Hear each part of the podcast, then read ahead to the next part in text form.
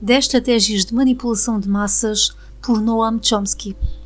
Num Estado totalitário, ou seja, numa ditadura, o governo não se preocupa com o que as pessoas pensam, porque ele controla esses pensamentos através do uso da força. Mas num Estado democrático, onde não se pode controlar o povo pela força, há que se controlar o que as pessoas pensam através da propaganda. Noam Chomsky, filósofo norte-americano, elaborou uma lista de 10 estratégias de massas utilizadas contra nós todos os dias através dos meios de comunicação social.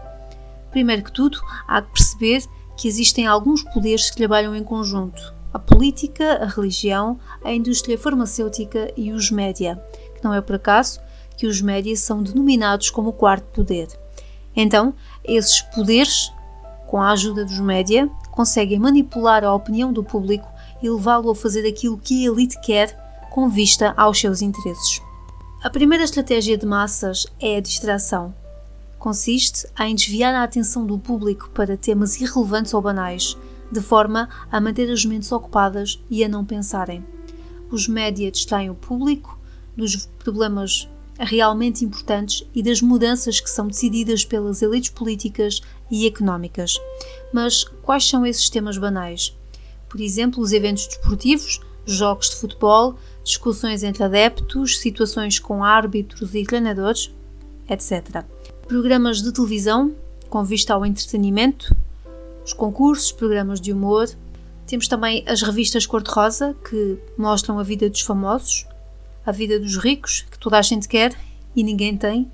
Os talk shows que retratam histórias de vida onde a dor e o sofrimento permanecem os reality shows, como o Big Brother, que focam na vida dos participantes, as discussões, as intrigas, as cosquices, quem se envolve com quem. Ou seja, é uma alienação completa que não traz nada de útil à sociedade.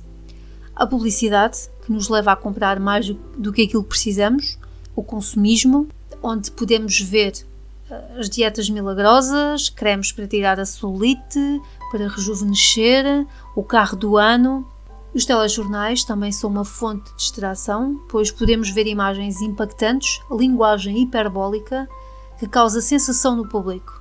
Palavras como drama, terror, horror, catástrofe, morte provocam medo e impacto.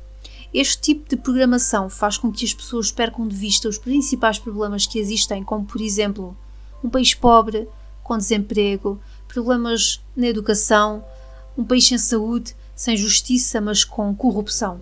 Enquanto os média distraem o público, as elites desviam dinheiro, aprovam leis inconstitucionais baseados nos seus interesses e dos seus amigos. Remato dizendo, na minha opinião pessoal, que os média são uma fonte de ilusão, mentiras, um autêntico show de entretenimento para não se saber o que se está a passar no mundo real.